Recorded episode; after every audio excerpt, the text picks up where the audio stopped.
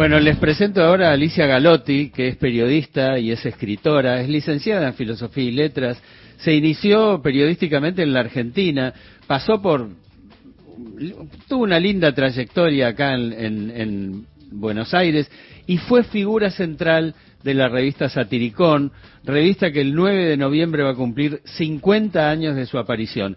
Anoche la revista fue homenajeada en la Biblioteca Nacional y también fue homenajeada a Alicia Galotti. Hola Alicia. Hola Carlos. ¿Cómo estás? Muy bien, encantada de oírte. Igualmente, un gusto hablar con vos. ¿Qué hora es en Barcelona ahora? Las tres y algo. Bien. Tres y cuarto. Bueno, ¿cuánto hace que vivís en España? Uf, eh, me vine en el 79, o sea que más de 40 años, ¿no? Claro, claro. O sea que ya llegaste ya sin Franco, no no no estaba Franco en Sí. esa en esa España. No, hacía muy pocos años que, que Franco se había muerto, de 74. Ujú. No, llegué en el momento maravilloso. Bueno, hay varios ejes para este reportaje. Agoto el primero. ¿Qué significó Satiricón en tu vida periodística? Fue muy importante porque yo era una especie de aprendiz de periodista y de golpe pues me vi metida en esa historia que bueno, yo solo recuerdo lo que fue positivo y la verdad que tuvo muchas cosas muy positivas, fui muy libre, hice lo que me daba la gana eh, y, y disfruté mucho aquellas reuniones que teníamos nosotros. ¿Te acordás que nos reuníamos, yo creo que era una vez por semana, algo así, que hacíamos como un proceso parecido al de la publicidad, que tirábamos ideas. Era muy rico, era muy divertido y, aprendí un montón además. La verdad que sí, la verdad que sí. Y eh, desde le cuento a los oyentes que desde el número uno, en- cuando entrevistaste a Libertad Leblanc, eh, hasta el número 22, que fue cuando el gobierno de Isabel clausuró la revista, todos los números tuvieron notas o entrevistas de Alicia Galotti. Las hermanas Pons, Esther Vilar, Susana Brunetti, Susana Jiménez, Carlos Monzón, Isabel Sarli, Graciela Borges. Y en el número 3, anoche lo, lo recordaban con fotografías abundantes, en el número 3 entrevistaste a Ringo Bonavena que te recibió en Sleep. En Bueno. contame todo, Alicia. Bueno, mm, yo creo que no me recibió el slip. Habíamos resuelto en esa reunión de que eh, habíais, no, no me acuerdo si era Oscar o vos o entre todos, que dijeron que yo tenía que lograr que se pusiera un sombrero mexicano o algo en la cabeza y que estuviera en slip y botas, según recuerdo. Y, y bueno, yo entré y con una vocecita así como muy femenina le dije lo que necesitaba que se pusiera y él se lo puso tan tranquilo y, y ahí hicimos las fotos en, en el balcón con, con el slip y un sombrero mexicano. ¿Tenía animales Sí. Bonavena en la casa? ¿Fuiste a la casa? Sí, fui a su piso, que quedaba enfrente del botánico. Ah, porque le le encantaban los animales, ¿no? También hay una leyenda de eso. Sí, bueno, y, y, eh, además también este, estuve revisando esos 22 números, hiciste notas de costumbres, hiciste una especie también de feminismo adelantado, ¿no? Sí, eso dice mi hermana, que yo era una adelantada a la época. Sí, puede Bueno. ser, no sé, sí. Bueno, además de lo que me di cuenta justamente en la entrevista que me hicieron para lo de la biblioteca es que eran mayoritarias las entrevistas femeninas. O sea, hice muy pocas de hombres. Es cierto, es cierto. Y Sí, no, sí. en ese momento yo no tuve conciencia, por ejemplo. Eh, bueno, y de repente, ya muy integrada a la vida española, Alicia Galotti se volvió una especialista y divulgadora del placer, del sexo. Es muy conocida en España la serie de 10, 12 libros sobre el Kama Sutra. ¿eh? Kama Sutra para hombres, Kama Sutra para mujeres, Kama Sutra para gays, Ka- Kama Sutra para lesbianas. Bueno, eh, ¿cuándo leíste el Kama Sutra por primera vez y qué te pasó? Bueno, todo empieza también de algún modo en satiricón, porque, mm, porque yo aquí empecé a hacer también artículos que tenían toda una connotación sexual, digamos, ¿no? Empecé a trabajar para Vanguardia Mujer y para varias revistas femeninas.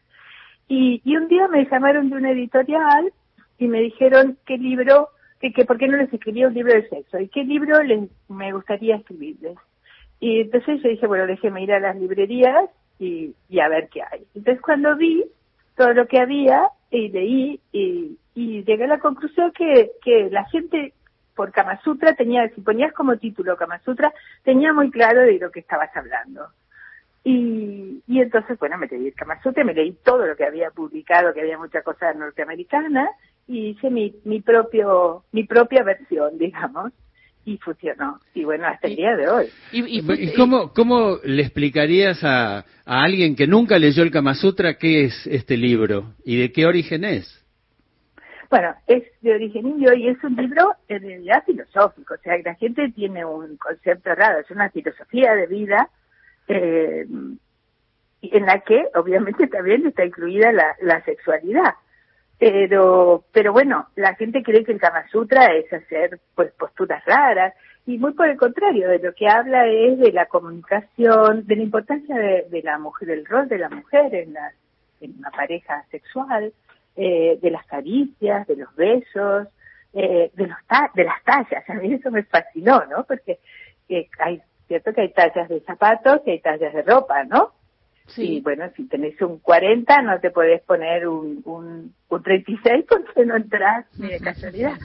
Pues lo mismo pasa, por ejemplo, con los genitales masculinos y los femeninos. Entonces, eh, todo eso lo explica muy bien y muy claramente Mm, y, y, bueno, yo después lo transmitía adaptado evidentemente a, a nuestros tiempos y a Occidente. No les propongo que también escribí un libro de Tantra y también lo adapté porque no podés pretender que, que una pareja se pase tres días eh, haciendo el amor para después culminar. O sea, eso eso puede existir en, otras culturas, pero no en la en las, en las películas existe. Exacto.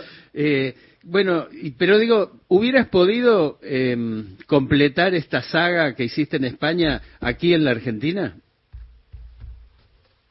Mira, tuve una, una cosa muy curiosa, pasó. En 2005, me, bueno, vos me entrevistaste también, eh, me mandó la editorial de gira por Latinoamérica.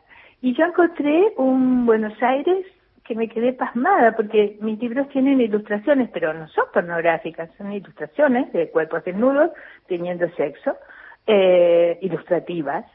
Y, y muchas, muchos periodistas mmm, de televisión conocidos me rechazaron porque dijeron que eran libros pornográficos. O sea que no sé si, si en Argentina, en esa Argentina que tuvo una dictadura que la hizo retroceder, eh, estos libros podrían haber funcionado. De hecho, se han vendido en Argentina, pero no es el país que eh, de latinoamericano donde más se ha vendido, eso también es curioso. Me gusta, Alicia, me gusta, Alicia, como periodista mujer, cómo fuiste en ese momento eh, jugándotela y rompiendo tabúes y hablando de temas que no estaban ¿no? Eh, eh, en las revistas, eh, incluso en los libros que elegiste también eh, y, esa, y la filosofía. Y en, y en tu vida, a través de la lectura y todo, eh, ¿has sido o has tenido momentos eh, plenos sexuales y has tenido, eh, o sea, ¿cómo, cómo fue ese camino en lo He personal? tenido de todo.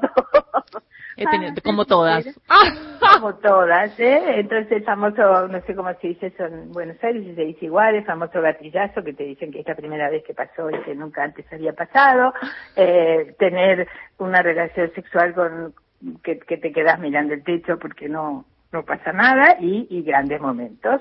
Digo, grandes amantes, amantes mediocres y pero en general he tenido siempre una visión muy placentera del sexo y muy libre y eso se lo debo a mi madre que curiosamente para la época en la que yo nací me educó como se educan ahora a las chicas.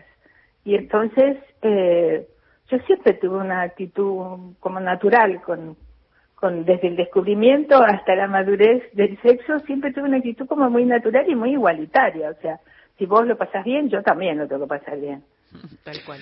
Alicia, eh, varias cosas. Ya cerramos la nota, pero te cuento Sí. de esto. Primero quiero que le mandes saludos a tu hermana, eh, que es una fan, ¿no? Este, así sí que, la tengo aquí bueno, un saludo para ella de mi parte, eh, que nos siga, que siga escuchándonos.